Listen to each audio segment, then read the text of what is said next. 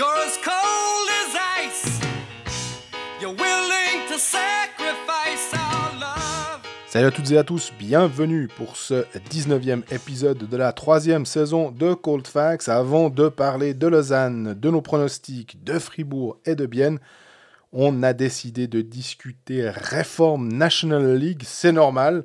C'est ce qui a fait euh, couler beaucoup d'encre, c'est le centre de toutes les discussions, le nombre d'étrangers qui va passer à 7 en 2022, les licences suisses pour les joueurs de plus de 22 ans qui tombent, la communication peut être un peu foireuse de euh, la euh, Ligue nationale. On va revenir sur tout ça pendant plus d'une heure.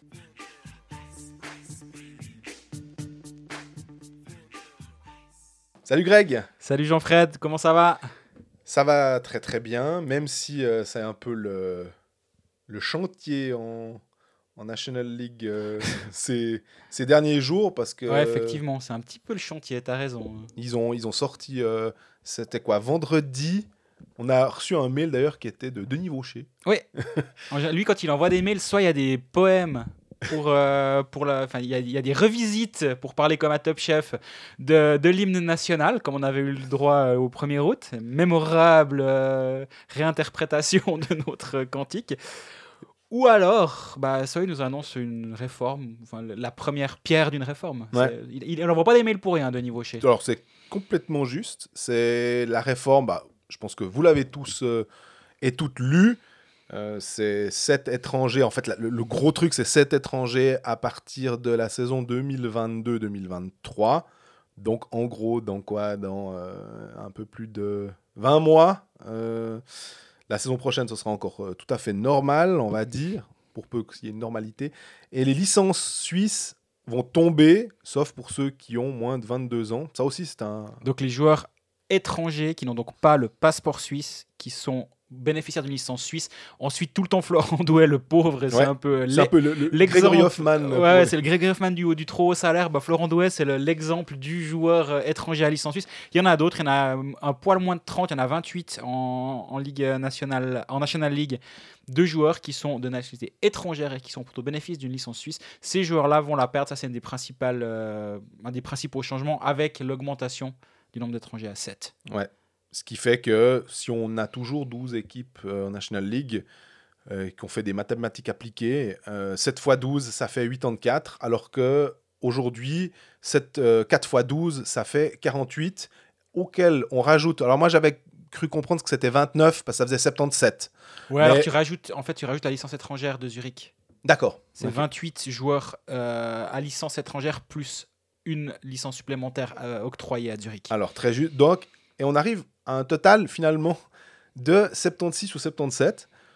Et moi, quand froidement je regarde ces chiffres, euh, je me dis, ouais, alors finalement, c'est vrai, c'est pas. Il n'y a pas un immense écart. Est-ce qu'on ne serait pas un peu. euh, parti comme, euh, comme des fous sur une, sur une info parce que la communication n'a pas été bonne?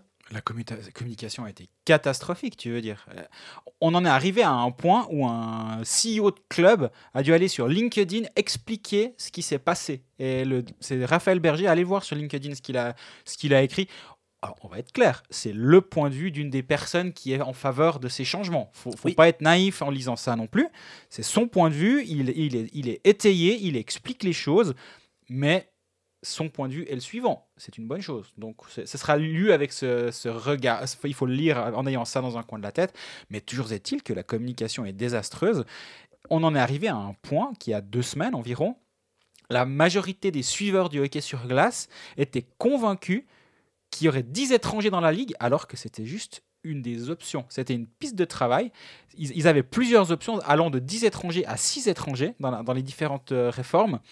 Et ils étaient en discussion. Et ça a, été, ça a fuité un peu à gauche et à droite de manière complètement euh, désordonnée. Alors tu me dirais, une fuite, c'est rarement ordonné. Mais justement, je pense qu'une fuite, ça peut être très bien ordonné si tu as, des- si t'as des relais à certains endroits où ah ben zut tiens le document a fuité euh, avec euh, les réformes non c'est pas 10 étrangers c'est de 6 à 10 la discussion actuellement On dirait le confinement selon Macron, tu sais, un peu. euh, mais c'est ça. Et en fait, gérer une communication, c'est comme ça que ça se passe. Et bah alors, euh, je, je pensais pas partir sur Clément Viktorovitch, qui est une des personnes que j'apprécie le plus au monde à peu près sur Twitter, avait expliqué exactement ça sur le l'annonce du, la première annonce du confinement d'Emmanuel Macron, où ça faisait trois jours que tous les médias parlaient de ce confinement, et lui n'a même pas eu besoin de prononcer le terme confinement parce que c'était dans les médias depuis trois jours. Et ça, c'est complètement organisé en amont.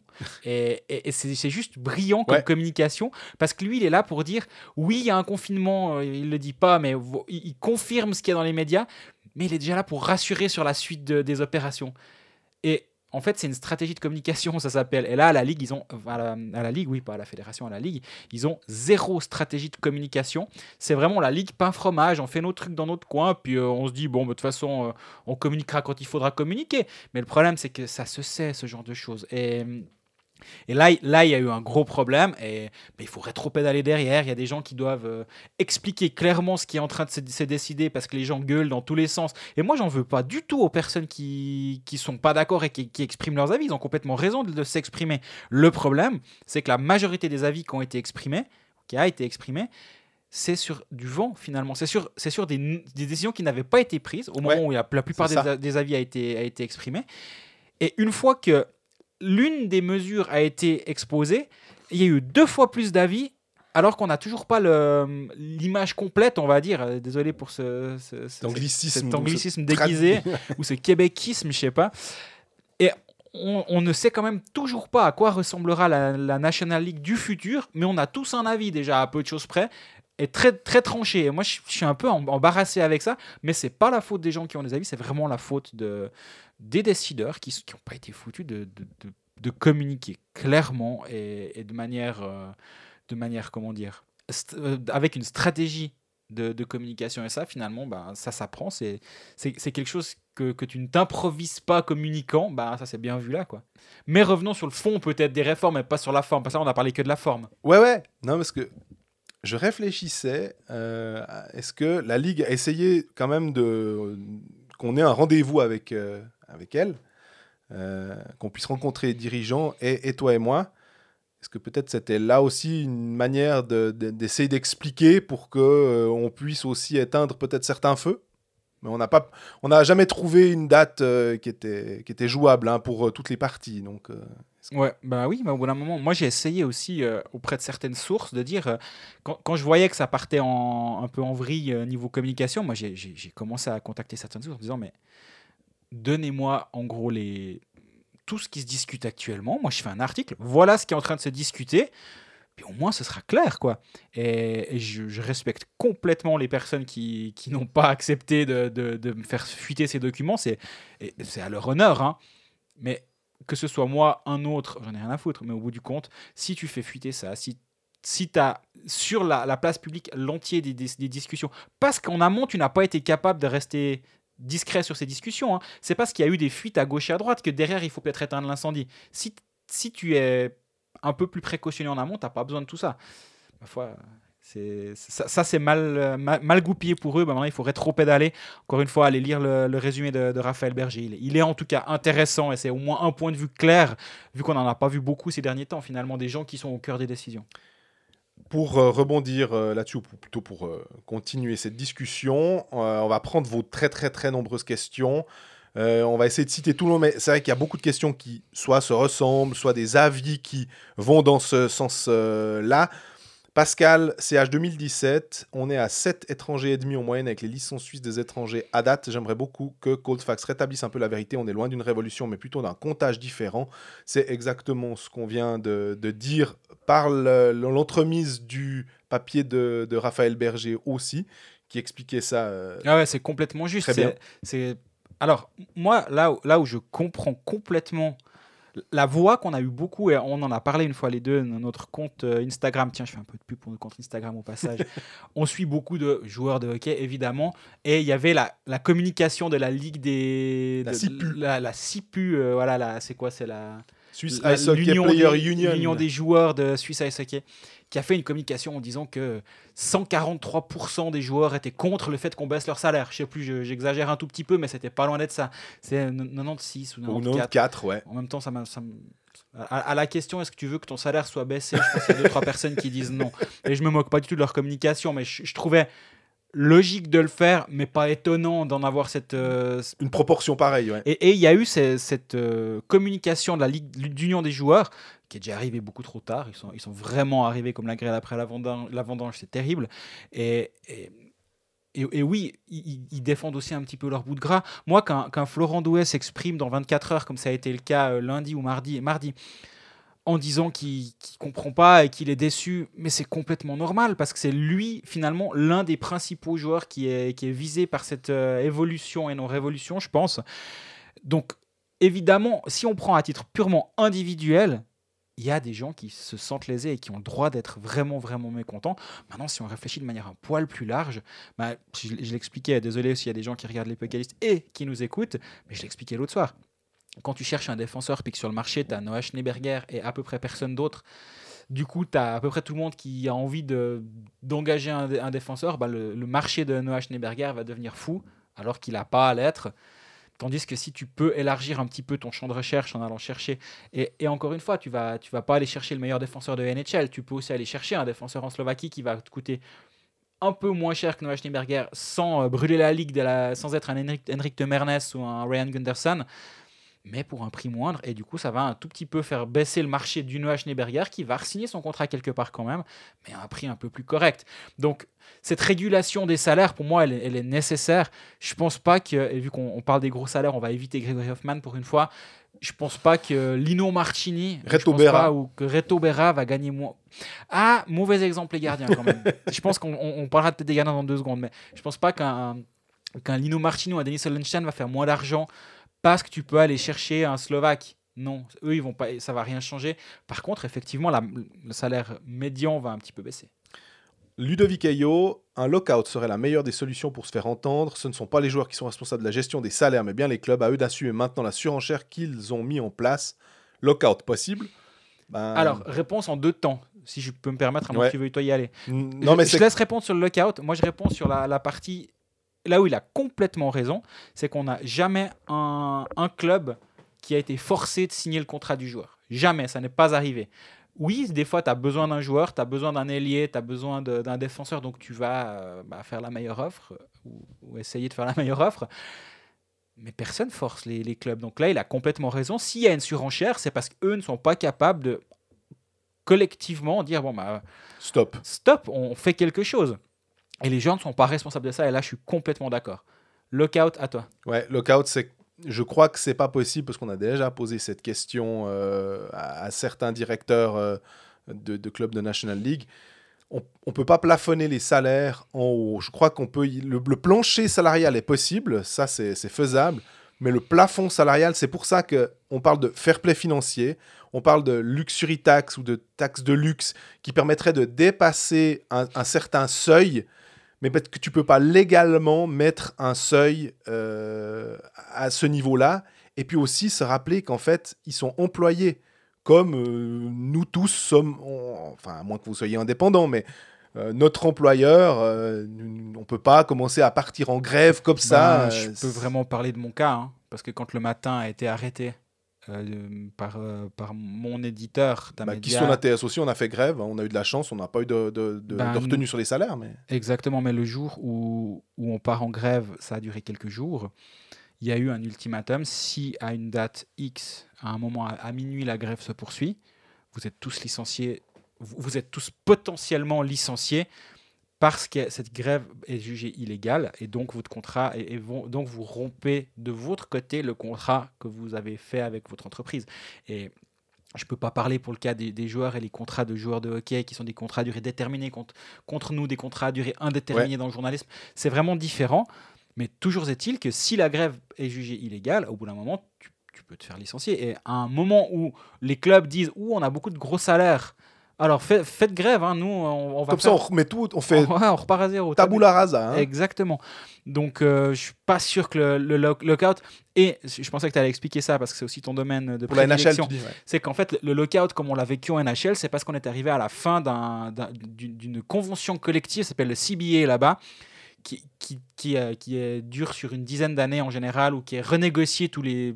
pour- X, hein, pour bah, les X années. En Entre général, 8 c'est- et 10 ans, ouais, exactement. Et quand tu arrives à la fin de, ce, de cette convention collective, entre les propriétaires et l'association des joueurs, entre la ligue du coup, vu que la ligue appa- appartient, enfin, entre les, les franchises Ouais. qui sont à la ligue et l'association des joueurs, sur euh, le, le partage des revenus, sur plein de domaines, bah, si tu n'as plus d'accord cadre pour jouer, tu n'as plus de raison de jouer. Donc là, ça induit une, une, une grève, une suspension de... Vu qu'il n'y a pas d'accord, il n'y a pas de jeu. Là, c'est pas le cas. Là, c'est juste des employés de clubs qui jouent, dans leur, euh, qui jouent pour leur employeur. Et il n'y a pas cet aspect euh, négociation entre deux, entre deux parties. On prend une question euh, de Tom Mayo. Après ces annonces des clubs, qui sera le premier européen à casser cette réglementation, est-il vrai euh, qu'un plafond salarial hard est impossible en Suisse? Je crois qu'on a déjà répondu à la question du plafond salarial. On précise pour ceux qui ne sont pas au fait de- des différents plafonds salariaux. Il y a deux modèles en Amérique du Nord. C'est hard cap, ça veut dire que tu as un montant X au dollar prêt à dépenser au maximum et tu ne peux pas aller au-delà. Et tu as un, sala- un salary cap dit soft, comme notamment en NBA, qui est celui que je connais peut-être le mieux. Et là, tu as des exceptions pour resigner tes propres joueurs au-delà du salary cap avec une taxe, une luxury tax qui fait que pour X dollars au-dessus du cap, tu payes une pénalité qui va être redistribuée dans les, gens, dans les clubs qui sont en dessous du cap. C'est à peu près vers ce modèle-là qu'on tendrait actuellement en Suisse. Alors, mais la question, le premier européen à casser cette réglementation, c'est très difficile parce qu'on on parle là d'un- d'une sorte d'arrêt Bosman en football. Mais si je dis pas de bêtises, Jean-Marc Bosman, il avait un contrat euh, avec son club euh, et que, ou avec un club et que tout d'un coup, on l'empêchait de faire son travail. Alors que s'il avait été euh, dans une autre branche, l'ouverture du marché européen lui permettait d'avoir son travail. Et que là, dans le cadre du football, il n'avait pas son travail qui était euh, assuré, alors qu'il avait un contrat en bonne et due forme. Mhm. Moi, ce que je vois, en, en prenant un exemple d'un joueur, alors désolé, c'est vrai que je, je pense à Florent Douet qui a un contrat jusqu'en 2023, si je ne dis pas de, de bêtises, ce qui voudrait dire qu'entre 2022 et 2023, euh, il serait sous l'égide de, de ce nouveau règlement des sept étrangers. Peut-être que Lausanne le garderait, en fait, simplement il serait considéré comme étranger. Donc le contrat, Lausanne continue à lui payer son salaire. Par contre, en 2023, peut-être que simplement le club ne voudra plus de lui comme étranger et préférera se tourner vers un autre joueur. Et auquel cas, bah, c'est pas interdit par la loi de de- d'arrêter de, dire bah non, on préfère prendre un autre joueur comme joueur étranger. Et, je- Et la, et la j'imagine- différence assez majeure, et je crois qu'ils ont été très malins dans, dans ce qu'ils ont mis en place actuellement les clubs, c'est qu'actuellement, il y a un nombre de- de- d'étrangers pa- sur la glace limité à 4 et il y a un nombre de licences limité à 8. Et ça, c'est un gentleman agreement. Et ce gentleman agreement-là aurait pu euh, faire, euh, aurait pu sauter par un Européen disant mais attendez là on m'empêche de faire mon, mon travail en limitant à 8 le nombre de licences étrangères. Par contre dans la nouvelle réglementation et si je l'ai bien lu et si c'est si faux on fera un correctif la semaine prochaine mais je ne crois pas il n'y a pas de limitation. Donc en gros un club vu qu'on on prend tout le temps Hoffman pour les gros salaires, Douai pour les étrangers et Lausanne pour les grosses offres, Ambry voilà on va prendre Ambry. Si Ambry dit bah non on va engager 37 étrangers bah ouais mais vous en ferez quand même jouer euh, 7 au bout du compte C'est ça. mais tu n'as aucune limitation sur le nombre d'étrangers que tu peux engager dans ton organisation. Et donc là, tu rentres dans les clous finalement de, de, pour ne pas te faire attaquer par un Européen. Je crois que c'est ça là. Mais je la pense que tu as raison. Euh, on rappelle que de niveau chez euh, avocat aussi, euh, ils ont quand même deux, trois juristes, je suppose, à la Ligue qui sont pas des, des peintres. Je les imagine mal. Euh, et encore une fois, c'est sorti maintenant, alors que comme le dit Raphaël Berger, tout ça doit être encore entériné, validé, signé, et qu'ils ont encore en gros un mois, un mois et demi, avant que tout ça soit mis clairement sur papier, mais que c'est sorti tellement tôt et tellement mal, que c'est pour ça qu'on a une sorte de cacophonie en ce, en ce moment. Oui, et effectivement, là où tu as totalement raison, c'est j'ai- j'aime bien, nous, en tout cas, j'espère que nous, à ce, podcast, on essaie toujours de dire, bon, si nous, on, pense comme ça, on ose imaginer que le technicien en- sur le banc l'a aussi vu que X ou Y joueur n'est pas à sa place, que telle combinaison ne va pas, etc. Là, dans le domaine juridique, là aussi, la Ligue a beau être pas un fromage sur plein d'aspects. Je peux imaginer qu'ils ne se sont pas. euh, ils, se sont pas euh, regroupés autour d'un caclon à fondu. D'ailleurs, à 12, euh, ce serait complètement illégal, donc ils l'ont pas fait en ce moment. Et, et ils n'ont ils ont pas décidé ça av- avant le dessert, de dire bon, bon qu'est-ce qu'on fait? Bon, ben voilà, on, on limite. Non, c'est c'est clairement carré. Et moi, je pense qu'ils sont blindés pour justement ne pas avoir ce problème-là. Fabien Luisier, est-ce qu'il n'aurait pas été plus judicieux de communiquer la réforme complète avec la mise en place d'un salarié cap ou fair play financier qui apparemment euh, est aussi euh, discuté plutôt que de sortir uniquement la modification sur le nombre d'étrangers? Ça aurait peut-être mieux passé. On est complètement d'accord avec Fabien. C'est justement sur cette question de la communication dont on parle depuis plusieurs minutes. Donc on est complètement d'accord. Et après, ben voilà, c'est c'est leur faute de ne pas être capable de gérer leur communication. Maintenant, quelqu'un m'a aussi fait la théorie en disant, euh, ils ont mis ça pour énerver tout le monde, mais après ils vont, euh, l'idée ça va être de calmer dans un second temps avec disant, mais voilà, vous voyez le salary cap, etc. Moi, j'y crois pas une seconde. Je pense, je pense pas que, à mon avis, ils ont tellement mal géré la com que tu peux pas avoir un plan sur trois étapes comme ça, alors que la première, tu sais déjà pas la gérer. Marc Egui, quels sont les moyens de pression que les joueurs pourraient utiliser selon vous? J'en vois pas beaucoup, en gros. Je pense les joueurs euh, étrangers, les joueurs suisses, honnêtement, pression, à part dire qu'ils sont à 94%, pas, pas contents, je- je- je- honnêtement, je vois pas. Non, bah non, je, je ne vois pas non plus, honnêtement. Parce que c'est des contrats à durée déterminée qui vont s'arrêter un jour ou l'autre. Finalement, si, si les clubs euh, veulent plus signer euh, tel joueur à son salaire d'avant, ben voilà, c'est Ouais. tout. Et donc non, moi je, je- je vois peu de, de moyens de pression. L'idée pourrait être de, de- de rallier l'opinion publique, et c'est ce qu'ils essayent de faire finalement, c'est que les, les- spectateurs, les sponsors, tous ces, tous ces gens-là fassent pression, mais eux, à titre individuel, il n'y a pas grand-chose. Par contre, ils font leur job au, au niveau de l'opinion publique, trop tard certes, mais ils sont en train de le faire. François Meyer, on peut comprendre l'intérêt de certains clubs d'augmenter le nombre d'étrangers. Lausanne et Genève ont toujours eu une vision nord-américaine du hockey. Berne n'arrive plus à faire venir des joueurs suisses de premier plan, etc. Mais j'ai de la peine à comprendre quels sont les intérêts de certains clubs. Zug a fondé Zug Academy, Davos, Bien Ambri et Langnau font jouer beaucoup de jeunes. On parle euh, de toutes ces nouvelles règles, notamment du salary cap, dans un package et que c'est tout ou rien. Bizarre comme procédé, les clubs sont seuls contre tous. Cette nouvelle SA de la National League n'est pas encore constituée, qu'elle a réussi à se mettre tout le monde à dos. Elle fait fort comme entrée en matière. Alors c'est pas une question, c'est plutôt un statement. Ouais, ouais, mais très intéressant semaine, ça, ça dit en passant. Donc merci déjà. Et oui, alors je pense qu'il a, il a, de ce que j'ai, de ma compréhension, c'est exactement ça. C'est que tout le monde a dû un petit peu faire des compromis, certains peut-être plus que d'autres. Et si tu veux le fair play financier, ça passe par l'augmentation des étrangers. Pour que certains, vou- certains voulaient plutôt l'augmentation des étrangers, d'autres voulaient absolument le fair play financier. Ce que je peux imaginer du côté de Langnau, Bienne, Davos, ces clubs qui ont été cités là, par exemple. Et l'un dans l'autre, tout, le monde a- tout le monde a dû se rencontrer à un certain moment dans les, dans les négociations et dans les discussions. Et, et oui, c'est tout ou rien. Donc, euh, ils, ils- ils veulent un concept global de, de révolution ou d'évolution dans la ligue. Je pense révolution, on peut le dire. L'évolution sur l'étranger, c'est plus, enfin, c'est pas une révolution. La totalité va en être une. Et, et donc là, oui, c'est juste des négociations et tout le monde fait des, des- des compromis. Et la Suisse étant un pays de compromis, ben, on- voilà. De flics aussi, c'est ce que tu disais. hein. Euh, Gaëtan Grossrieder, cet étranger est une National League à 14 avec relégation comme en Suède, ce serait top. Et une Swiss League avec deux zones, Est et Ouest à 20 équipes, ça augmente les rivalités régionales et ça réduit les temps et les coûts des trajets.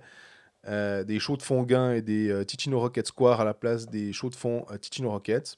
Ok, bon. Concernant Ouais. la licence suisse, ne devrions-nous pas, depuis le début, euh, t'es suisse, tu peux jouer pour la Suisse, moi ça me semble logique. Et pourquoi changer quelque chose qui fonctionne en fait? C'est très suisse d'ailleurs. La seule chose qu'on peut reprocher au championnat suisse, c'est que c'est toujours les mêmes qui gagnent. Les changements prévus ne changeront rien à ça. Le salary cap permettrait une plus grande équité et on verrait le vrai travail des DG et du scouting. Ça aussi, c'est ce qu'on disait. Complètement d'accord. Euh, mais un salary cap transparent, quoi. Est-ce que c'est utopique? Certainement, mais finalement, pourquoi le gentleman agreement de 4 étrangers tient? Euh, il disait tiens, ce soir, si Gauthieron mettait ses 5 étrangers dans deux communautaires sur la glace, il se passerait quoi? Alors bon, ça, le, clash de l'équipe qui débarque avec 20 Polonais, on en a entendu parler quand même quelques années, ça n'est jamais arrivé. Oui, ça peut arriver qu'une équipe fasse ça, et, et ce jour-là, on rigole. Mais faut que ce soit alors le plan soit bien qui se déroule sans accroc euh, à la. Hannibal Smith puis qu'il était bien réfléchi en amont parce que tu sais déjà je fais ça donc il va se passer ça ça ça ça ça donc en fait j'ai anticipé toutes les réactions mhm, pour au final savoir que je vais gagner Par contre, là où il a, où il a raison, et finalement, bah, le- le- le- ce qu'il dit, c'est pour les licences suisses, de, si tu es suisse, tu peux jouer pour la. Enfin, si tu peux jouer, si tu peux porter le maillot de l'équipe nationale, tu es considéré comme suisse. Si tu ne peux pas porter le maillot de l'équipe nationale, tu es considéré comme non suisse. Finalement, c'est un petit peu vers ça qu'on tend, avec euh, Oui. l'abolition de la licence euh, suisse pour les joueurs étrangers formés en Suisse. Donc, euh, c'est l'idée qui a été, qui a été développée par ce- cette augmentation du nombre d'étrangers à 7. Et sinon, pour les autres points, je sais pas si tu veux en, en développer un. Non. Je, bah, ça, ça me fait penser euh, les licences suisses, puisqu'on a, on a, on a un petit peu abordé ça. Il y a Gilles Gerber, je trouve scandaleux que des joueurs genre Douai ou Boson, qui ont fait toute leur classe junior dans notre pays, soient obligés de demander la nationalité suisse pour continuer à jouer dans notre championnat. Je suis Complètement. d'accord avec lui, effectivement, parce que là, on te, on te, t'as ton permis, euh, je crois, CC, euh, pour euh, être, tu peux rester toute ta vie comme ça. T'as juste pas envie de demander la nationalité suisse, mais tu te, con- tu- t'es, suisse dans, dans l'âme et tout. T'as juste un attachement à ton, à, à ton, à ta nationalité de base. Puis là, on vient, on vient te demander de, changer tout ça. Dire, ah, voilà, tu veux continuer, ben faut faire ça. Là, je trouve que ça va trop loin finalement. Alors Euh, effectivement, et moi, c'est c'est- moi, c'est d'ailleurs une des, des, des- des théories qu'on avait faites, on en fait tellement, on, on les oublie certaines, mais celle-là, on l'avait faite. Comme quoi, moi, moi, je suis complètement d'accord avec ce point que les joueurs qui ont cette licence suisse, pourquoi pas, à la fin de cette saison, on remet à zéro C'est ça. et on n'octroie plus de licence suisse pour un joueur au-delà de 22 ans ou, ou pour tout joueur qui n'a pas encore le, le droit, bah, ça va prendre 5-6 ans pour, euh, pour qu'il n'y ait, plus- pour y ait plus cette zone grise. Finalement, c'est comme euh, inter- euh, forcer les joueurs avec la, à, à jouer avec la, la visière. Ouais. Bah, McTavish, le coach de Lausanne, était le dernier joueur en NHL à jouer sans visière parce qu'il avait encore le droit avec, à avec son âge. Ouais. ben voilà, tu fais une, une date butoir, tu dis au-delà de cette date-là, on ne met, on n'octroie plus de licence suisse. Par contre, ben, Tim Boson, Florent Douet, Denis Smirnov, tant mieux pour vous, vous avez bénéficié d'une juridiction ou d'une loi telle qu'elle est, ou d'une règle telle qu'elle était édictée au moment où vous, y avez, vous l'avez obtenue. Ben voilà, pour- pourquoi revenir en arrière? Moi, c'est ce retour en arrière qui m'énerve beaucoup. Alors, moi, ce qui m'a plus choqué finalement dans tout ça, c'est j'ai j'ai essayé de reprendre le problème à l'envers en me disant est-ce que Josh Joris, qui n'a de Suisse finalement qu'une licence parce que son père est passé par la Suisse, puis qu'ils ont euh, réussi à lui donner sa première licence de hockeyeur en Suisse, Oui. qu'il est considéré comme Suisse après Est-ce que c'est pas là déjà qu'il y avait en fait un gros problème? Pourquoi octroyer et dire après euh, tiens, dans 15 ans, euh, dans 20, 20 ans, tu verras, peut-être si tu fais du hockey euh, sur glace à un niveau professionnel, bah, tu seras tout content parce que tu seras considéré comme Suisse et tu feras plus d'argent que si tu étais étranger. Moi, c'est peut-être là, en fait, que. Pourquoi il y a eu cette, ce droit qui a été octroyé là. Ouais, Alors, je suis d'accord. Là, mais- par contre, un, un Ronald Scannins qui a fait ses 4 ans pour lui parce que c'était avant que ça monte qui à parle une langue ans. nationale, d'où euh, Boson, il parle, il a, il a vécu à Lugano très longtemps, il parle deux langues nationales, donc euh, il, est, il est déjà meilleur que moi, donc euh, vraiment, non mais vraiment, ça, ça, me- ça, ça me fait mal pour certains qui sont vraiment complètement intégrés.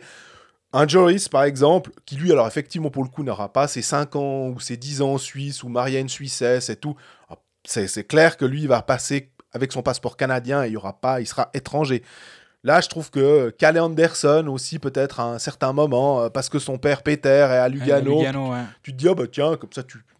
Là, t'as fini en HL, tu viens vite en Suisse, puis tu viens palper un peu, de, un peu plus d'argent. à la talo, mais ça, c'est des joueurs qui vont pas être impactés par contre par cette nouvelle réglementation parce qu'ils sont, ils sont deux, ils sont, ils justifient le fait de prendre une place d'étranger. Par contre, il y a aussi un truc, c'est pas une obligation de mettre cet, cet étranger sur la glace non plus. Mhm. Personne va avoir le couteau, le couteau sous la gorge à, à dire non, t'en as que 6 ce soir, attention, il y a, il y a un pro- il y aura- tu seras au TAS demain matin. Non, ça va pas être le cas. Par contre, évidemment.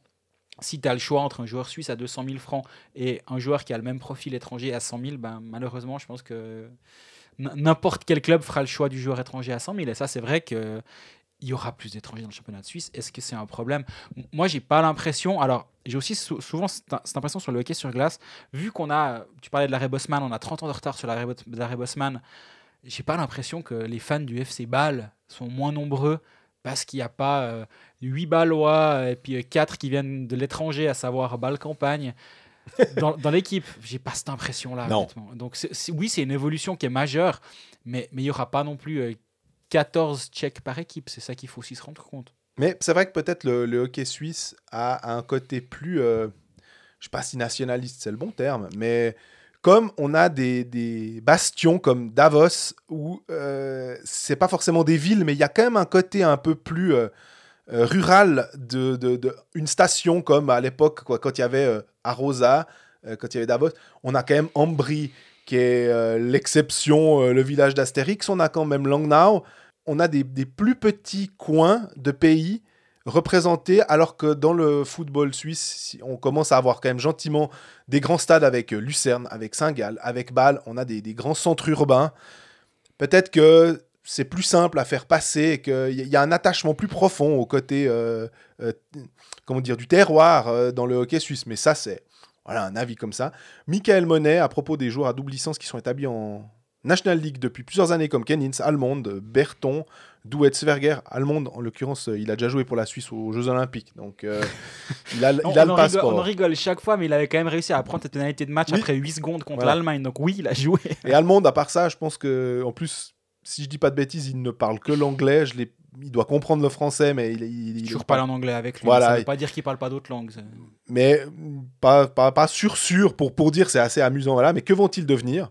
Vu qu'ils vont compter comme étrangers ne devrait-on pas faire une exception avec ces jours-là? Voilà là aussi tu l'as euh, expliqué est-ce que cette règle touche aussi la Swiss League? Patrice Chapuis euh, non la règle vu que la Swiss League c'est aussi constituée en société euh, anonyme eux ce qu'ils veulent c'est visiblement garder le même nombre d'étrangers donc deux sur la glace Mhm. c'est sorti. Euh, Nicolas Puccio, bonjour messieurs, j'aurais une longue question pour vous. Est-ce qu'une une expansion de la National League ne serait pas une réponse à l'accroissement du nombre d'étrangers?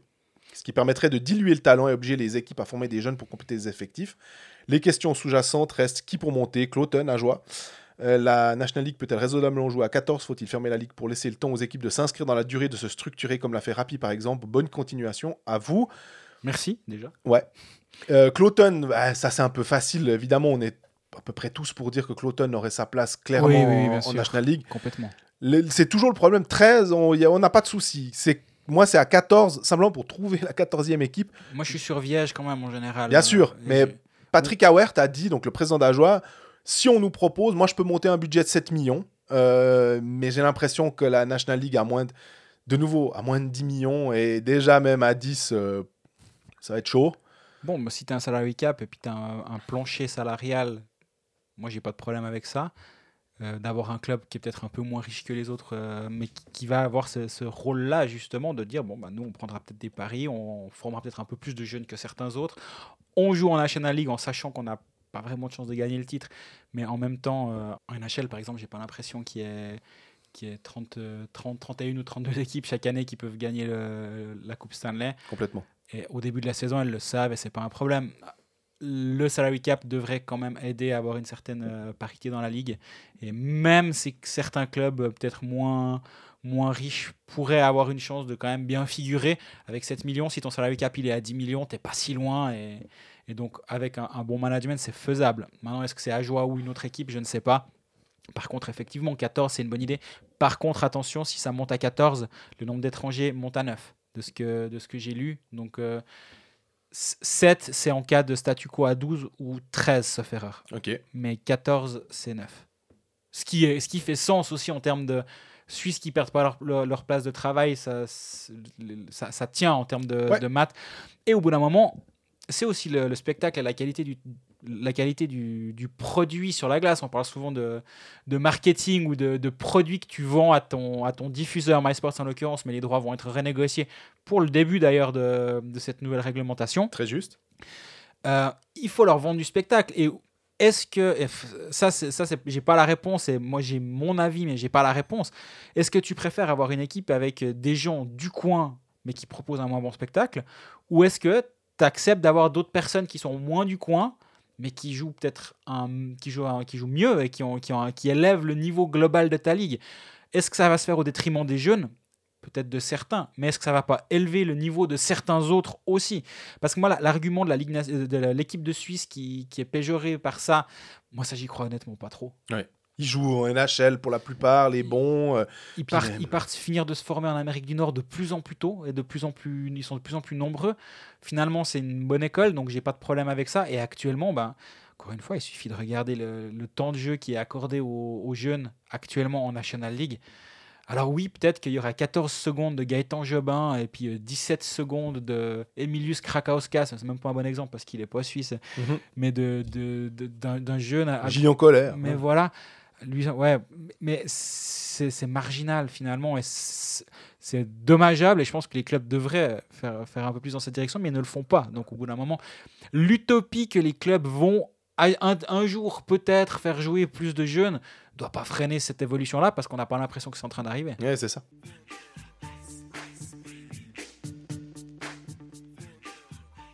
On revient un peu plus dans l'actu, même si euh, l'actu, on va C'était- dire euh, C'était peut sportive, plus pardon. actuel. Voilà, Non, j'a- j'allais faire l'outro de l'épisode. Euh, merci de nous avoir écoutés. Pour ça fait tellement longtemps qu'on parle de ça. C'est que C'est c'était une bonne la fin de l'épisode. bonne demi-heure. Euh, on va passer à Lausanne, euh, qui sort d'un excellent match contre Zug, Mhm. euh, qui a mis fin quand même à 21 matchs sans... euh, Enfin, Zug était sur 21 matchs avec au moins un point. Ouais. Ça veut pas dire que c'était 21 victoires, mais c'était des fois défaites, soit aux prolongations, tir au but. Vraiment, ça, ça, ça démontre la qualité de cette équipe euh, cette saison. Euh, avant ça, c'était une défaite après prolongation contre Lugano, alors que Lausanne menait 3 à 1. Et puis, il y a eu une victoire euh, 2 à 1 contre Ambry. euh, là aussi, euh, au-delà du temps euh, supplémentaire. Ce Lausanne, ce 5 à 1, c'est vraiment. Je sais pas si on peut parler de match référence, de statement, mais en tout cas, ça montre que on est, on, on est sur les, les, les très bonnes équipes. On, on disait souvent Zurich, Zug, euh, et puis quand même des fois Lausanne, on essaie. Moi, je les ai toujours mis avec. Hein. Voilà. Zurich, Zug et Lausanne, c'est pour moi les, les équipes les plus, les plus constantes. Tu reviens pas sur ta décision de les mettre avec. Bah, surtout pas. Non, non. Bah, moi, ce qui m'a le plus impressionné, c'est physiquement ce qui... l'impact physique qu'il y a eu ce Lausanne contre euh, Zug. Alors que justement, on disait les fois où ils avaient euh, été très limite contre les équipes, les, les et Zurich, où Ouais. justement où ils avaient un peu de peine, c'était d'un point de vue physique. Et quand ils se faisaient brasser physiquement, ils étaient beaucoup moins bons. Et là, j'ai trouvé qu'ils ont, ils ont relevé le défi physique de Zug. Et même au-delà de ça, je dirais, ils ont, ils ont dominé Zug physiquement. Et quand Lausanne est capable de jouer et de rivaliser physiquement avec son adversaire, bah, techniquement et au niveau du talent individuel, ils vont jamais être très, ils vont jamais être mal. Ça va, même souvent être à, leur avantage. Donc pour moi, c'est le point majeur de cette victoire contre euh, contre Zouk, c'est d'av- d'avoir été capable de jouer, de les regarder dans les yeux, alors que Zouk, c'est une équipe, c'est pas aussi aussi puissant qu'un qu'un Zurich, je trouve de ce côté-là, mais quand même, c'est une équipe qui pour, pour, les, bouger, il faut, il faut être bon. Et Lausanne l'a vraiment été. Ouais, pour être meilleur dans le rythme, parce que justement, on, répète souvent en regardant simplement l'alignement, mais quand tu as cette quatrième ligne euh, zougoise avec des Leuenberger, avec euh, des Senteller et tout, c'est vraiment très très solide. C'est des gars qui auraient leur place dans euh, des équipes peut-être un petit peu moins cotées, en troisième, peut-être même en deuxième ligne chez certains, Oui. et qui donc amènent beaucoup de profondeur et de, de capacité de, de tourner un match aussi. On se rappelle qu'un Senteller, par exemple, avait tourné euh, un match euh, comme ça, je dirais, contre Ambry en marquant euh, deux buts. Donc, c'est. Bah, quand ta quatrième ligne, c'est Torel, Senteller, Leuenberger. Ouais. Ouais, chapeau quoi, d- d'avoir d'avoir brassé cette équipe. Alors oui, tu es à la maison, c'est tu dois te faire respecter sur, te- sur ta patinoire, mais après un tiers, moi je me disais ça va ça pourrait être compliqué. Et derrière, ils ont pu lâcher grand-chose malgré la perte de de Barberio. Marc Barberio pour Ouais. sa deuxième pénalité de match En quoi En même pas une semaine, puisqu'il avait ramassé 5 plus match euh, contre Ambry contre Ambry. pour un slashing sur euh, les mains de Novotny. Oui. Euh, et là, il était parti. Je crois que tu en, avais parlé, hein, justement. Exactement. Alors, est-ce que tu mets match ou pas? Pour- Pourquoi pas? Pourquoi pas Surtout à vitesse réelle, elle a l'air impressionnante. Plus tu revois le ralenti, tu te dis, ouais, on est sûr, sûr. Puis, bah, pour, pour Barberio, le slashing sur Novotny, il était parti au vestiaire, il n'avait pas moufté. Là, j'avais dit justement, effectivement, à la réaction du joueur, tu dis, bon, bah là, il sait que c'est pas un scandale.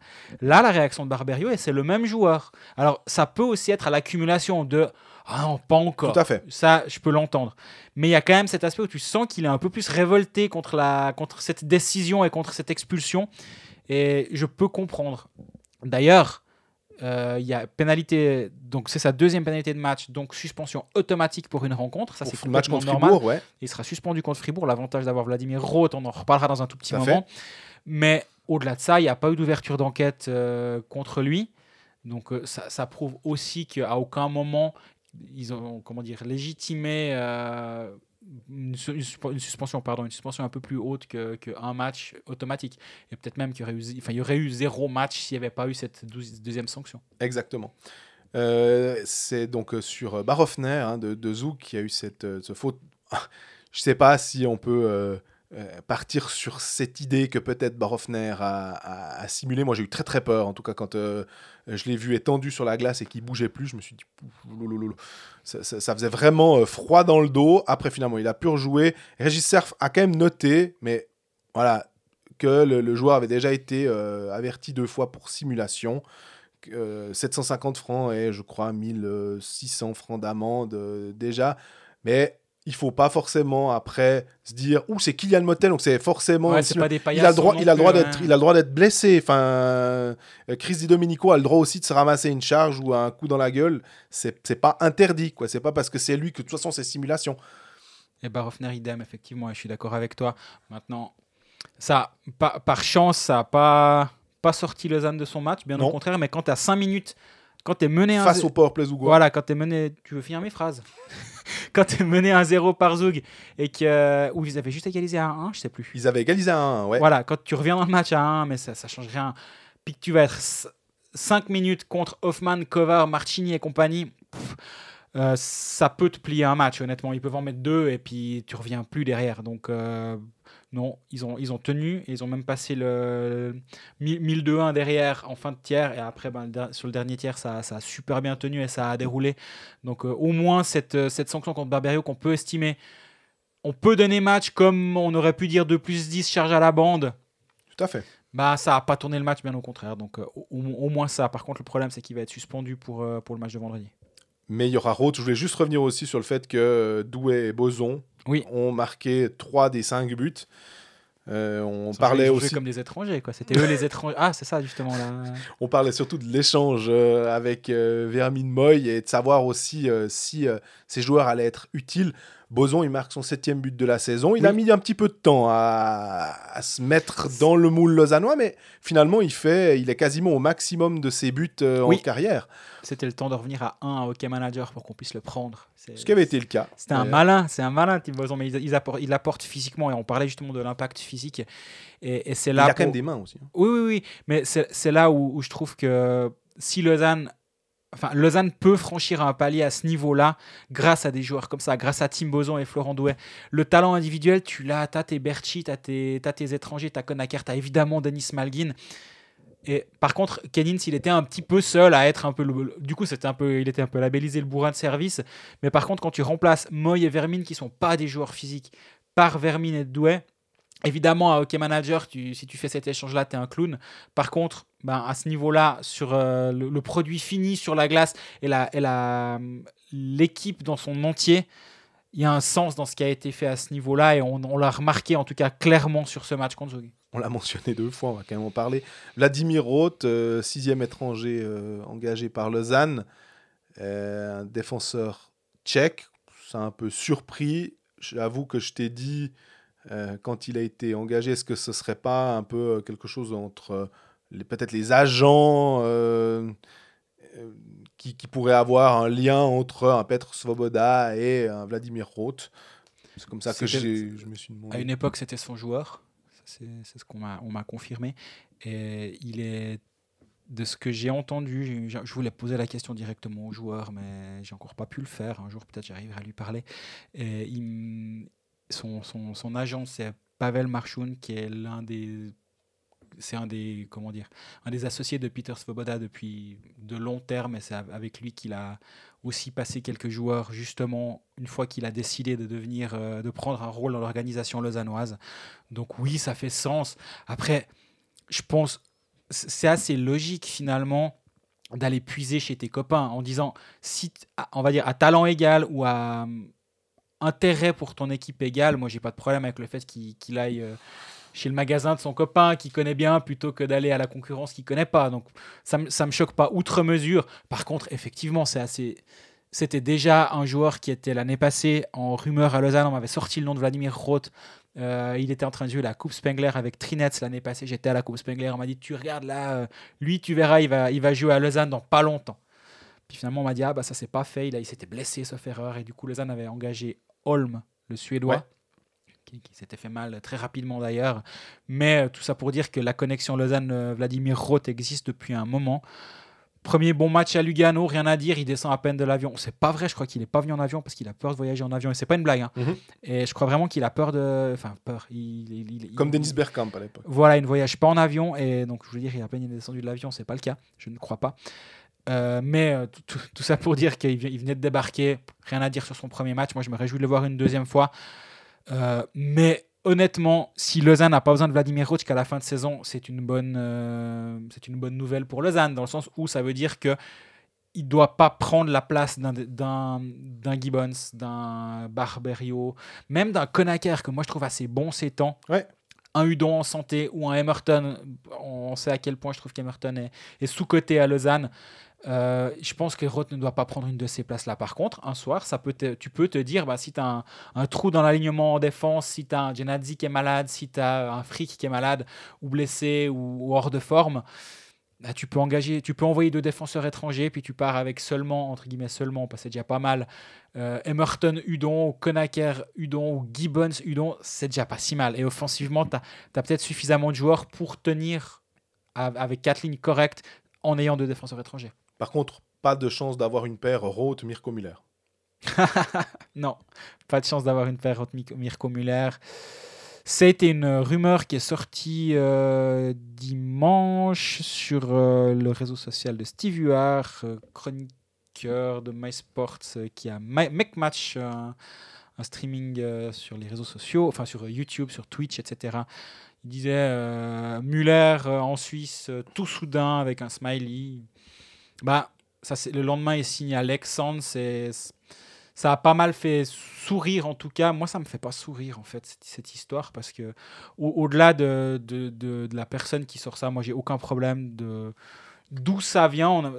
Mais le problème c'est que le, journalisme c'est quand même un, un métier qui s'apprend, qui, qui, qui doit être. euh, On valide nos sources, on va tous se tromper dans notre carrière. Faut être clair. Moi je me suis déjà trompé quelques fois, mais J'annonce Vladimir Roth, le lendemain on annonce Vladimir Roth. Ben super, je, je- je suis, moi je suis, je suis pas tranquille entre le moment où j'annonce que Vladimir Roth va signer à Lausanne et le moment où on annonce qu'il a signé à Lausanne. Parce que ça, me- ça, me- ça me ferait vraiment, ça me rendrait mal de, de- de dire un truc faux. Ouais, c'est ça. Et là, j'ai l'impression qu'on dit des trucs, et puis, oh, bah, c'est pas grave, il a signé finalement à Alexandre. Et le problème, c'est que cette information-là, parce qu'il y, a- il y a une crainte de rater une info pour tous les sites euh, tous les agrégateurs de news, qu'on en a arrivé à avoir sur le fil Twitter, tu as tous les sites qui reprennent Muller à Lausanne, Muller à Lausanne, Muller à Lausanne. Alors, à aucun moment, on se pose la question est-ce que c'est est -ce une information fiable Est-ce que c'est une source fiable Est-ce qu'on est essaie de faire le travail journalistique, de poser la question aux, bonnes, aux, bonnes, euh, aux interlocuteurs? Ce qu'a fait mon collègue Jérôme Renard, et j'ai même vu que c'était euh, dans le Twitch euh, d'avant-match contre, contre Lausanne, de, Lausanne sur, de Steve Huard qui dit ah, au moins je donne du travail aux journalistes. Euh, merci, on n'a pas que ça à faire. Mais, au bout du compte, peut-être que Mirko Müller, et c'était peut-être l'information de Steve Huard, je, ça je, pas, je ne sais pas. Il n'a pas sorti ça de son chapeau. S'il l'a, écrit, c'est que quelqu'un le lui a dit. Ça, j'en suis convaincu qu'il n'a pas inventé ça. C'est 100% sûr. Après, voilà, il faut, double sourcer. C'est quelque chose qu'on nous apprend au centre de formation des journalistes. C'est, quelque chose qui ne s'invente pas. Et, mais peut-être que l'information était Mirko Müller pourrait venir à Lausanne la saison prochaine. Mhm. C'est très possible. Et, et du coup, ben, fin- finalement, au bout du compte, ce sera peut-être. Les, les points qu'il a reliés étaient peut-être justes, mais ils, allaient- ils amenaient pas à cette saison, mais à la saison prochaine. Ça, j'ai pas de problème avec ça. Et si, si c'est vrai, ben, il aura juste eu six mois d'avance euh, sur l'information. Mais toujours est-il que moi, le, le- la, la multiplication des, des vecteurs euh, pour parler de hockey, je trouve que c'est super. J'apprécie euh, écouter euh, le, le podcast de la Liberté sur Fribourg-Gotteron, Stamtisch sur HCBN, je trouve que c'est super. Steve Huard fait un peu autre chose où il ne se, il ne se con- cantonne pas sur un club, mais il donne un peu plus son avis sur plein de thématiques. Je trouve que, je trouve que plus on parle de hockey, mieux c'est pour ce, pour ce milieu et plus Tout ça, le, fait. plus ça le rendra populaire. Donc, euh, c'est en tout cas, je- ce que je viens de dire là, c'est en tout cas pas contre ce qu'il fait, vraiment, vraiment pas. Par contre, bah, ça m'embête que quand une info vient comme ça, elle soit reprise de manière unanime et la bouche en cœur, alors que des fois, il faudrait juste prendre un poil de recul et se dire Attends, attends, attends. Est-ce qu'on ne devrait pas la, la vérifier, ce qu'a fait Jérôme Renard Et Svoboda lui a tout de suite dit euh, oui, on a eu des contacts avec lui l'été passé, sauf erreur. Je ne sais pas s'il l'a écrit, mais de ce que je sais, c'était l'été passé.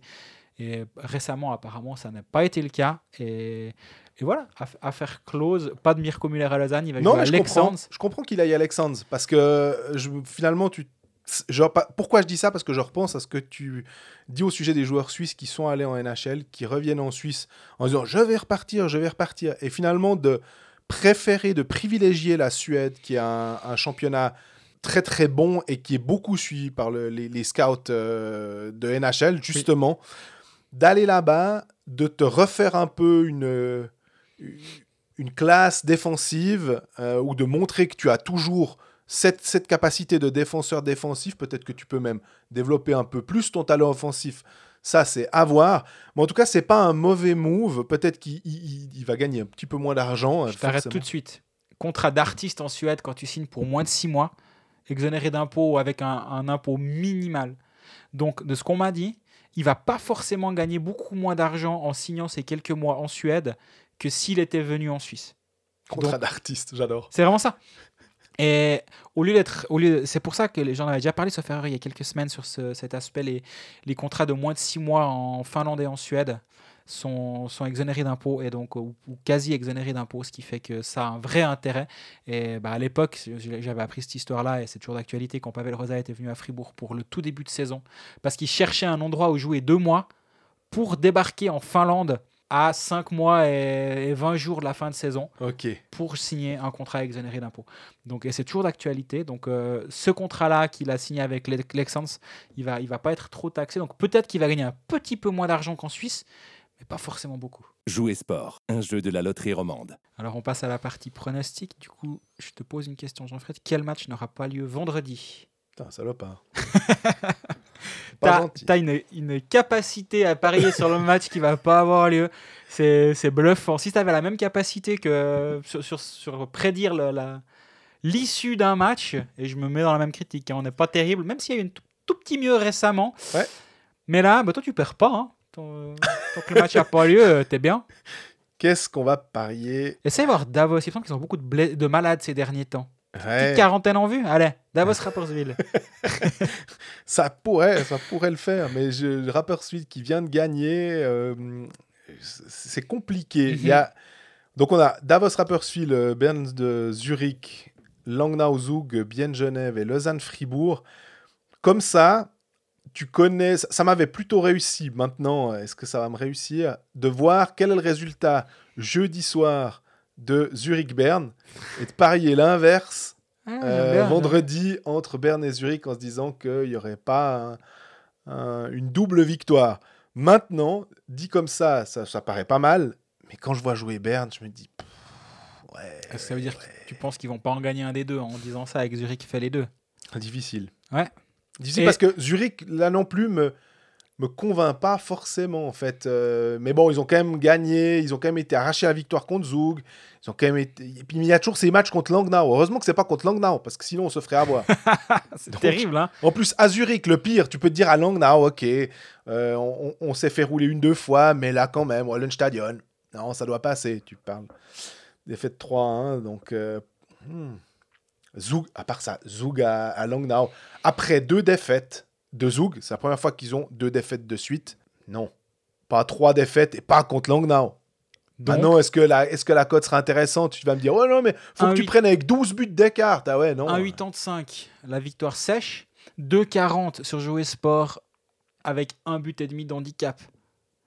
Non, mais en fait, ils savent, ceux qui mettent les cotes, qu'on va parier sur Zug à Langnau et qu'on va perdre. Je veux dire, c'est un impôt, les matchs à, Ouais, à- à Langnau. fro- frotter les mains en train de se dire Ah, ah, ah, comme C'est vraiment un impôt. tu- Ouais, c'est- On sait. un- Les impôts avec Zoug, normalement, en plus, c'est plutôt favorable, mais en l'occurrence. Non, mais je vais quand même partir sur euh, une victoire de Zoug. Moi, je pense que je vais jouer la sécurité euh, et à 1,85, la victoire de Zoug à. Sauf si la cote s'effondre d'ici là et on te forcera peut-être à prendre une cote avec handicap. Honteux. je- Euh, je te. Euh, moi, j'ai presque envie de jouer Lausanne qui bat Fribourg. Ils ont gagné deux fois 6-1 à la maison contre eux. Lausanne, ce qu'ils ont montré contre euh, Zug, c'était vraiment, vraiment fort.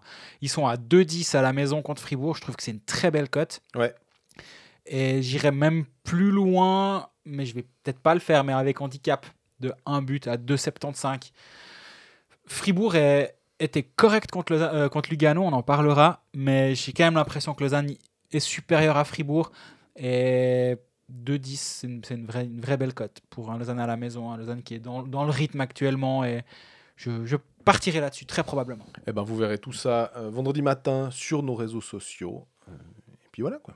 Jouer sport, un jeu de la loterie romande. Direction la BCF Arena où euh, mardi soir il y a eu une défaite euh, 2 à 1 contre Lugano alors que Fribourg avait mené assez rapidement. Ça faisait suite en fait ce, ce- ce match à- avec que 3 buts. On était surpris parce que il y avait eu un 7-6 contre Davos. On va dire que c'était un peu le score de Fribourg-Davos. Normalement, maintenant, c'est 7-6. Voilà. Sinon, c'est un tie-break, sinon ça ça va pas. Il y avait eu le 6-5 contre Berne avant. Là aussi, un match euh, complètement fou. Les deux fois, Fribourg a mené euh, assez nettement et Ouais. c'est vu, euh, euh, a vu l'équipe adverse revenir. Et puis avant ça, il y avait eu un 5-0 contre euh, Zurich pour le coup, où là, alors Fribourg n'avait pas existé. Voilà, ça arrive, un non-match. Mais c'est clair que si on prend les buts encaissés, ça faisait 5 contre Zurich, 5 contre Berne, 6 contre Davos. Mais ça faisait 6 points. Donc c'est Ouais. bien joli de dire oui, oui, des, des- des- des buts encaissés. Ok, mais des victoires. Euh, Mais là, effectivement, tu, savais que c'était pas tenable sur le long terme de, ga- de gagner en marquant euh, 7 et 6 buts euh, comme contre euh, Berne et Davos. Contre Lugano, défensivement, c'était vraiment correct. Il n'y avait rien à dire. Euh, je trouve même que c'était c'était une bonne prestation défensive. Mais par contre, moi, ce qui m'a un petit peu dérangé dans ce match, c'est que Fribourg a assez rapidement mené 1-0 en powerplay, comme d'habitude. La spéciale, hein, euh, ligne bleue, fond de zone, le, le gars dans le slot qui se démarque. c'est Brodin ce coup-ci. c'est Eren qui, qui marque sur passe de Brodin. D'habitude, c'est Sprunger sur passe de Desharnais, mais ça, c'est la spéciale Fribourg.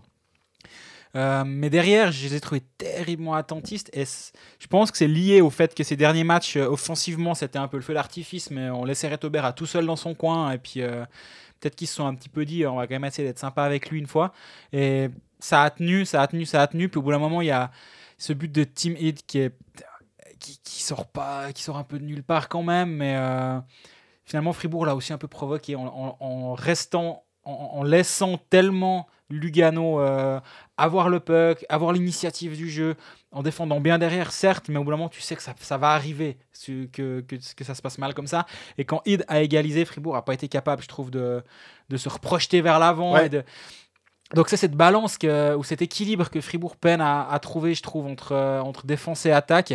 Ce qui fait que tu n'es peut-être pas top 2, top 3, mais que tu es juste, juste derrière.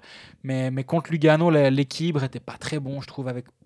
L'emphase était vraiment mis sur la défense et je peux le comprendre parce que tu joues une équipe qui était sur 4 victoires consécutives. Lugano, ça va bien.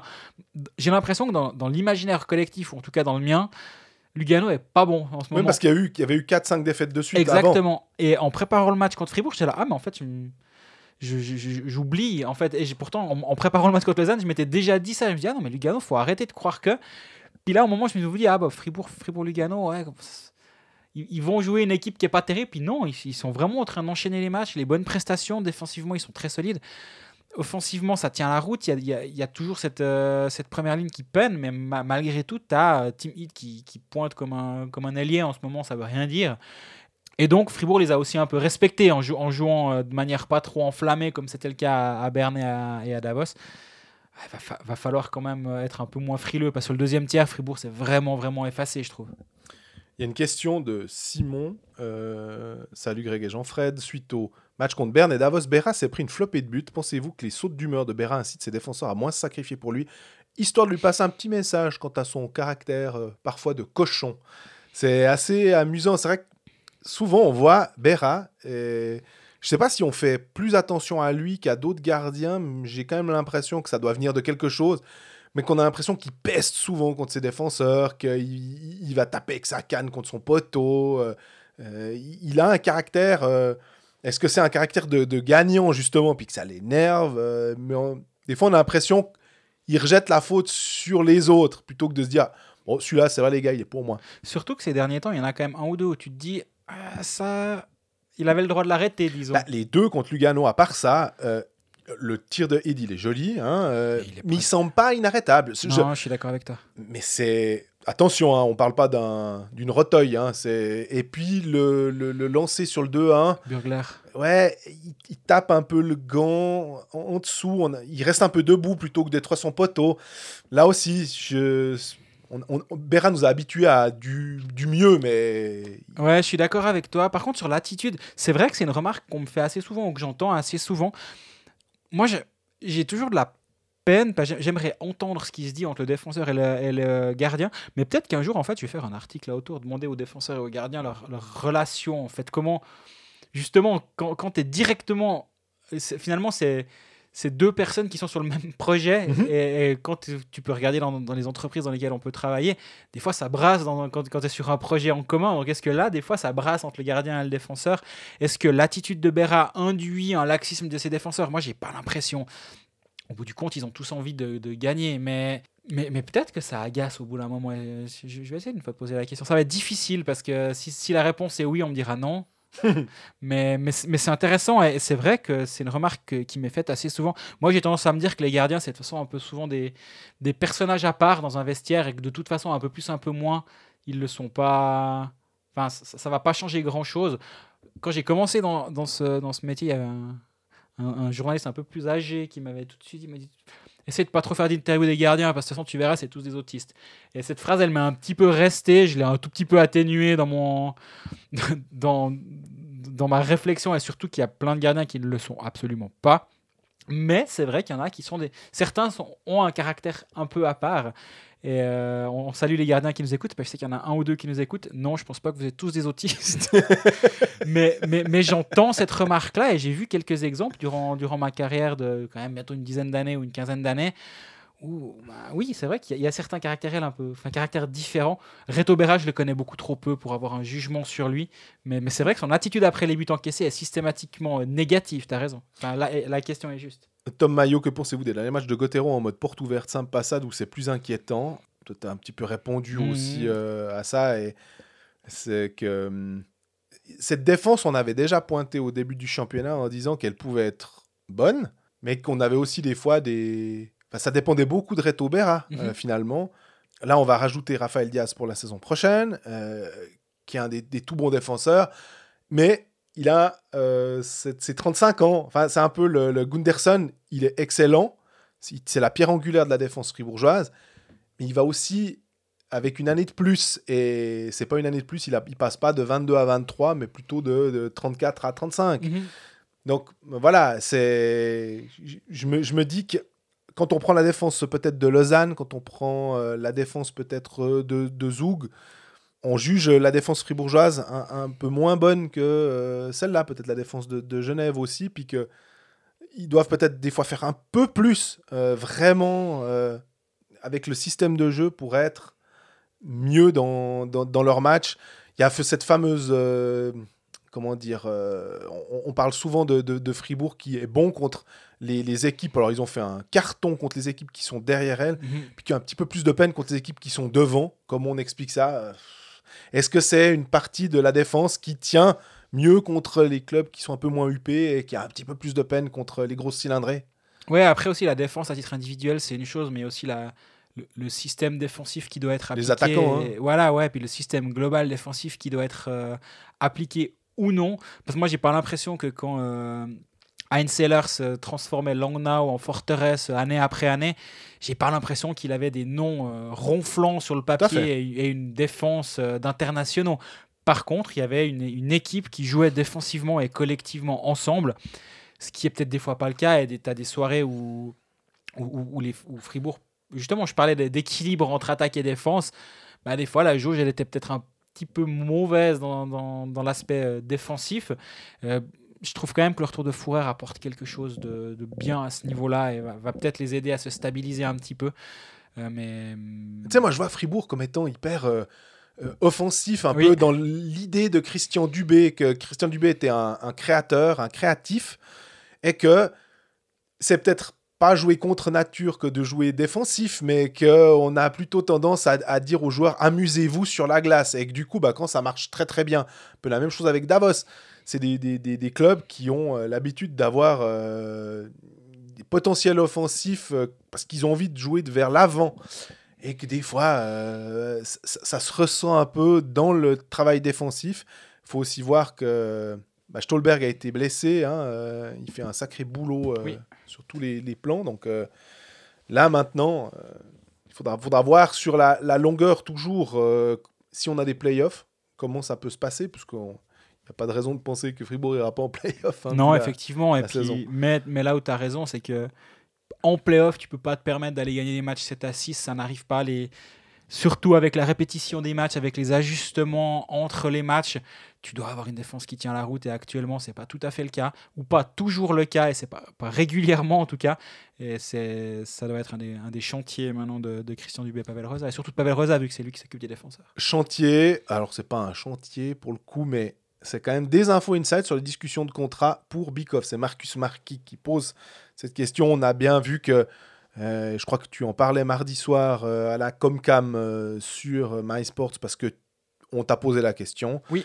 Et que bah, une revalorisation salariale ou une dévalorisation salariale plutôt dans, dans, dans ce cas présent qui semble quand même logique, mais je te laisse répéter pour ceux qui n'ont peut-être pas suivi. T'as pas le son, j'en ai marre, je vais pas dire la même chose. Non, mais c'est c'est juste la, le, Andrei Bikov a signé pour 4 ans en 2016, son contrat a été échu en 2017, donc il se termine maintenant. Il avait signé un an à l'avance à Fribourg. Il, était pas il, il avait signé un contrat par rapport à ce qu'il venait de faire euh, quelques années auparavant. Il avait parié, le club avait parié sur ce potentiel-là en disant le Bikov de, de ces deux dernières saisons qui était un peu moins bon n'est finalement pas si éloigné de l'année où il était un des meilleurs joueurs suisses du championnat quand euh, Fribourg fait la finale. Là, ben, maintenant, on est, on est 4 ans plus loin de cette, euh, de cette saison-là. Fribourg se rend compte que c'est pas son avenir, Andrei Bikov. Par contre, il peut encore clairement leur rendre bien des services. Mais l'avenir à Fribourg, c'est Sandro Schmidt. Sandro Schmidt a été prolongé très récemment. On lui a donné le A d'assistant capitaine en début de saison. Il est fribourgeois, il est joueur de centre. Donc, c'est clair actuellement que la priorité, c'est pas Andrei Bikov. Par contre, moi, je pense qu'à terme, ils vont trouver un terrain d'entente pour plein de raisons. Parce que moi, je vois. J'imagine pas Andrei Bikov jouer ailleurs qu'à Fribourg. J'imagine pas qu'il aura envie de jouer ailleurs qu'à Fribourg. Je peux complètement me tromper, je ne lui ai pas posé la question. Mais toujours est-il qu'à mon avis, c'est une négociation. La, la priorité était ailleurs, ce qui est, complètement compréhensible.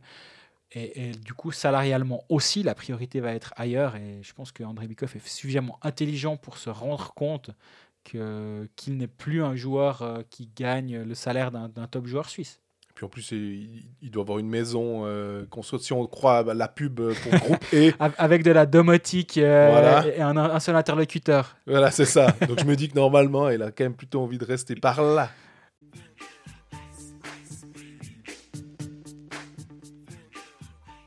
Puis on termine cet épisode euh, avec Bienne quand même, puisque bah, Genève joue mercredi soir, donc euh, ce soir euh, contre les Tigers. Mhm. Et euh, ils sortent de quarantaine, on verra euh, comment ça se passe, mais on ne va pas revenir là-dessus. Par contre, bien. Alors, il n'y a eu qu'un match euh, depuis le dernier épisode, mais quel match, j'ai envie de dire, avec euh, ce cette victoire 6-5 après prolongation contre Berne. Ils perdent le premier tir 1-0, ils gagnent le deuxième 4-0. Là, normalement, selon toute vraisemblance, la victoire ne doit pas échapper, surtout qu'en plus, ils arrivent à mettre le cinquième. Et tard en plus. Hein. Ouais, on est à la cinquantième. C'est Kreis qui marque euh, ce but à la cinquantième. Et puis tout d'un coup, entre 53, 54, 54 et à 7 secondes de la fin, bim, 4 goals de Berne. Ouais, quand tu te prends deux buts en 17 secondes, la Hunter Sander et Olofsson, 53-24, 53-41, tu passes de 5-2 à 5-4 en 17 secondes, c'est violent. hein. Et qu'après, surtout, bah, tu, encaisses l'égalisation à 7 secondes. C'est toujours vachement frustrant. Par chance, euh, Luca Conti, à la 63e, est arrivé à, marquer euh, ce but en prolongation. Mais tu n'arrives quand même pas à te dire que c'est euh, deux points de gagné. C'est quand même un point de perdu compte tenu euh, de la, physionomie de la rencontre. Maintenant, là aussi, c'est quand même une quatrième victoire de suite pour un, un Bienne qui continue d'enchaîner en fait des qui, continue à les points Ouais. bêtement. 20 points sur les 8 derniers matchs. Donc sur 24 points possibles, hein. Ouais. Et moi, j'aime beaucoup le, la merveille de passe de Brunner pour Kunti en prolongation. Ouais. Il, la, il, il temporise, il la passe juste en dessus de la canne. Puis après, bah, Kunti, il est, il est vraiment. bah, c'est le meilleur meilleur compteur de, de Bienne et le meilleur buteur avec 10 buts. Il fait une saison vraiment remarquable, Luca Conti. Et on parlait justement de, des, des- des projets que, que ré- réussit Bienne. Il y avait eu Brunner et là, Conti, c'est un, nouvel exemple. De, il y a Offer aussi qui était quand même pas censé, euh, qui arrivait pas à, Avec un caractère. hein. à Bienne sans, sans certain, un certain bagage, ben ça se passe très bien. Et oui, ben voilà, Kunti sauve un peu les miches de, de Leuenberger, pas en termes de licenciement, c'est pas ça du tout que je veux dire, hein, mais du coach qui a vu son équipe se faire remonter de, de 5-1 à 5-5 en moins de 10 minutes, c'est aussi un petit peu sa responsabilité. Là, il lui sauve un peu les miches en marquant ce but en prolongation. Ben voilà, c'est avertissement sans frais. Oui, ils ont perdu un point. Mais avertissement sans frais quand même, parce que si tu le perds, celui-là, c'est quand même autrement plus compliqué, surtout contre une équipe de Berne qui est catastrophique. Honnêtement, ce match-là, à part les, les 5 minutes où ça a un tout petit peu cliqué en fin de match, c'était vraiment un désastre. Berne, le, nombre de, de mauvaises passes, de, mauvais choix, de... tu vois que c'est une équipe qui patine, mais euh, avec un sac de 10 kilos euh, par, joueur sur, le dos. C'est terrible. Derrière, ils vont perdre à Rapperswil et ça m'étonne pas. D'ailleurs, je, je m'en veux encore d'avoir parié sur Berne ce soir-là parce que je, je me dis, mais t'es vraiment un abruti. Je les ai- Ouais, t'es un abruti, oui et non. si, parce non, non, oui, oui, je les ai vus deux jours avant, ils étaient dramatiques et je vais parier sur eux à, à, à Rapperswil. Mais parce qu'on se dit qu'à un moment, quand même, alors est-ce que c'est notre, euh, notre œil de dire c'est un, c'est un ancien champion, euh, c'est toujours le champion en titre pour le coup, et que normalement ils vont quand même arriver à sortir à un moment, peut-être pas de la gonfle totale, mais au moins d'arriver à cette dixième place ou cette neuvième place pour participer au pré-playoff. Mais là, comme ils sont partis, non. Et euh, Bienne a complètement réussi à. En fait, j'ai l'impression que Bienne, tu sais, ils ont un peu comme cette séquence de Fribourg quand ils jouaient contre les, clubs euh, en dessous d'eux et qu'ils arrivaient à gagner, et ben Bienne euh, se retrouve à jouer contre des clubs, euh, même si Davos, euh, c'est- pas mal, hein, mais, mais ils ont joué quand même contre Langnau, ils ont joué contre Ambry, de nouveau sans être dépréciatif, ils jouent contre Berne, bah, ils font les points contre les équipes où il faut faire des points Ouais, ouais, ouais, complètement. et que ça leur permet d'avoir euh, cette séquence hyper positive et donc de remonter au classement et d'être vraiment pas mal du tout pour être, en tout cas, à la lutte pour être dans les 6. Exactement, ouais, là ils sont repassés en dessus de la première des deux barres avec beaucoup de matchs, 5 matchs de plus que Genève. Donc là on peut quand même théoriquement dire que Genève est devant quand même, euh, devant Bienne. Mais, mais Bienne s'est- un rapproché assez impressionnant.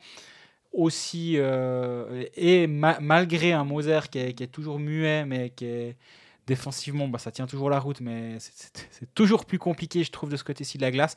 Bah oui, ça, ça tient. Brunner, je disais avant, cette passe, elle est incroyable, mais au- au-delà de ça, il y a une implication et on sait que récemment, Brunner avait été, avait été blessé, il a manqué. On voit à quel point il est précieux, en fait, ce joueur. Et, et il- est capable de marquer, mais il est capable de faire tout le temps le bon, le bon jeu au bon moment. Et ça, c'est. C'est ultra précieux. Brunner, c'est seulement 12 matchs, mais il a 14 points. Avec 1,17 points par match, c'est le meilleur compteur de, de bien au point par match. Et vu que c'est le point par match qui va compter euh, pour les clubs, bah, là aussi, on peut le, le prendre en compte. Et c'est assez impressionnant finalement, parce qu'on n'imaginait pas être capable de faire des saisons à ce point constantes à Bienne, je trouve. Il y a une question aussi qui, de- qui nous est posée concernant bah, Berne, euh, parce que je vois là 23 matchs. Est-ce qu'ils vont arriver à caser euh, tous ces matchs-là jusqu'à la fin de la, de la saison? Tu vois, tu vois 52 matchs pour Berne? Tu sais que je, me- je voulais calculer le nouveau calendrier et puis faire des petites coches. euh, Est-ce qu'ils ont vraiment mis les, les 30 matchs, euh, les 29 matchs restants de Berne, de, de Berne? J'ai préféré regarder euh, qui joue quand pour mon hockey manager. Donc, euh, voir s'il y avait des équipes qu'il fallait cibler. Bah, évidemment, Berne en est une. Euh, petit conseil au passage, les Uriquois, faudra peut-être pas trop les prendre aux prochaines salves de transfert. Ils vont pas beaucoup jouer, les pauvres. Ouais. Mais euh, ce- ceci dit, moi j'ai j'ai beaucoup de plus en plus, j'ai de plus en plus de peine à croire. Là, on est en train de me dire, euh, je viens de recevoir un, un WhatsApp, peut-être que d'ici 17h ça sortira. Il y a probable nouvelle quarantaine. C'est pas Davos ni. Ouais, mais a- Attends, mais j'ai parié sur quoi là? J'ai dit entre Zurich et Berne. Ah, on, on verra. Mais non, tout, tout ça pour dire que il y a- ça va continuer. C'est malheureux, mais ça va continuer. Donc, euh, je vois pas, non. Je vois pas comment on arrivera à 52 matchs. Arrivons déjà à 40, ça va déjà être super. Et puis, essayons d'avoir des playoffs qui se déroulent. Parce que là, le problème, c'est que. Moi, ces quarantaines, ça m'énerve à part ça. Je comprends pas. En fait, entre le foot et le hockey, comme ça, c'est différent. Donc, euh. Et le problème qu'on a actuellement, c'est que c'est bien joli de repousser des matchs et puis de mettre sur les plots pendant 10 jours une équipe. Mais si en quart de finale, tu as une équipe qui est 10 jours sur les plots, tu fais quoi? Et ça, c'est un vrai problème auquel il faudra trouver une solution. Parce que tu peux pas faire attendre toutes les séries pendant 10 jours sous prétexte qu'il y a un Gugus dans une équipe qui est, qui est en quarantaine. Surtout qu'en plus, euh, bah, le 21 mai, il y a ce début du championnat du monde. Et pour vous dire, j'ai posé la question, en fait, où je trouve, je trouve absurde de dire bon, c'est bon, euh, s'il y a une finale du championnat, admettons, et à Zug Zurich, euh, le championnat du monde a commencé, oh mon dieu, tant pis, bah, on va pas à Riga, parce que c'est là qu'il aura lieu pour euh, l'ensemble du tournoi. Euh, tant pis, c'est pas grave. On, on fait sans Grégory Hoffman, on fait sans euh, éventuellement En Lino équipe de. Suisse, tu dis Exactement. Oui, d'accord. Parce que ma foi, ils jouent, ils font la finale, puis ça pourra déborder sur le mois de juin s'il faut. Et c'est alors la source, elle est assez bonne puisque c'est René Fazel qui me l'a qui me l'a dit euh, au téléphone. Il m'a dit mais il faut penser à Kovar par exemple, qui doit être libéré s'il est pris par la, République tchèque pour jouer au championnat du monde. Il doit être libéré dix jours avant. Et donc un Zouk se retrouverait à ce moment-là sans Yann Kovar et il y aura un déséquilibre qui serait fait euh, à ce niveau-là. Et donc, c'est pas possible. Donc, y y a- voilà pourquoi des fois on gueule, on se dit Ah ouais, mais pourquoi c'est pas comme ça? Puis il suffit de poser la question aux bonnes personnes et eux te disent Voilà, vous n'avez pas cette, cette information, vous avez oublié d'y penser. Ah ouais, c'est vrai, c'est juste. Merci, voilà. Donc, euh, il faudra que ce soit fini au 21. Mais alors, euh, on espère que ce soit en best of 7. Mais vu comme c'est parti, si tu me dis qu'en plus, il y a de nouveau une quarantaine, j'ai de plus en plus de peine à, imaginer des playoffs en best of 7 et j'ai l'impression qu'on sera plus sur de best of 5 et ce sera déjà finalement euh, pas si mal que ça. Là, je crois qu'on est à flux tendu. Si on a encore une ou deux quarantaines, on pourra directement décider, on pourra directement annoncer qu'il n'y aura pas 50, euh, 52 matchs. On est à ce point-là proche de. Enfin, le calendrier est à ce point tendu dorénavant pour que pour qu'une quarantaine soit fatale, c'est un grand mot, mais. Mais oui, il y aura, probablement une nouvelle quarantaine dans pas trop longtemps et puis on va pas s'en sortir quoi.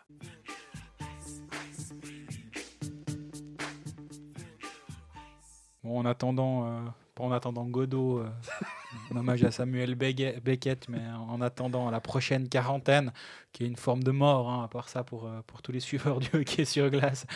Euh, bah, on arrive quand même à la fin de cet épisode, on a commencé de bonne humeur, puis là on apprend que ça va peut-être repartir pour un tour, super. Euh, malgré ça, bah, merci de nous, pour toutes vos questions. Là, Là, il en a un on- paquet. hein. on a eu une pellée, on a essayé d'être le plus, le plus exhaustif possible pour ne pas trop en enfin, pour ne pas en rater. C'était un sujet qui fait débat et qui est, super. Donc on est très content de pouvoir compter sur vous pour euh, nous, poser des questions. N'hésitez pas à continuer. Et euh, d'ici la semaine prochaine, en espérant que mon, mon tuyau ait été percé euh, et que la quarantaine sera évitée, bah, profitez bien, prenez soin de vous, continuez de nous suivre et d'interagir avec nous sur les réseaux sociaux, nous écouter. On est sur YouTube, Spotify, SoundCloud et un petit peu partout. Les réseaux sociaux, Facebook, Twitter, Instagram. Et d'ici là, bah oui, prenez, prenez soin de vous et, et à bientôt. Et faites vos équipes Poké Manager.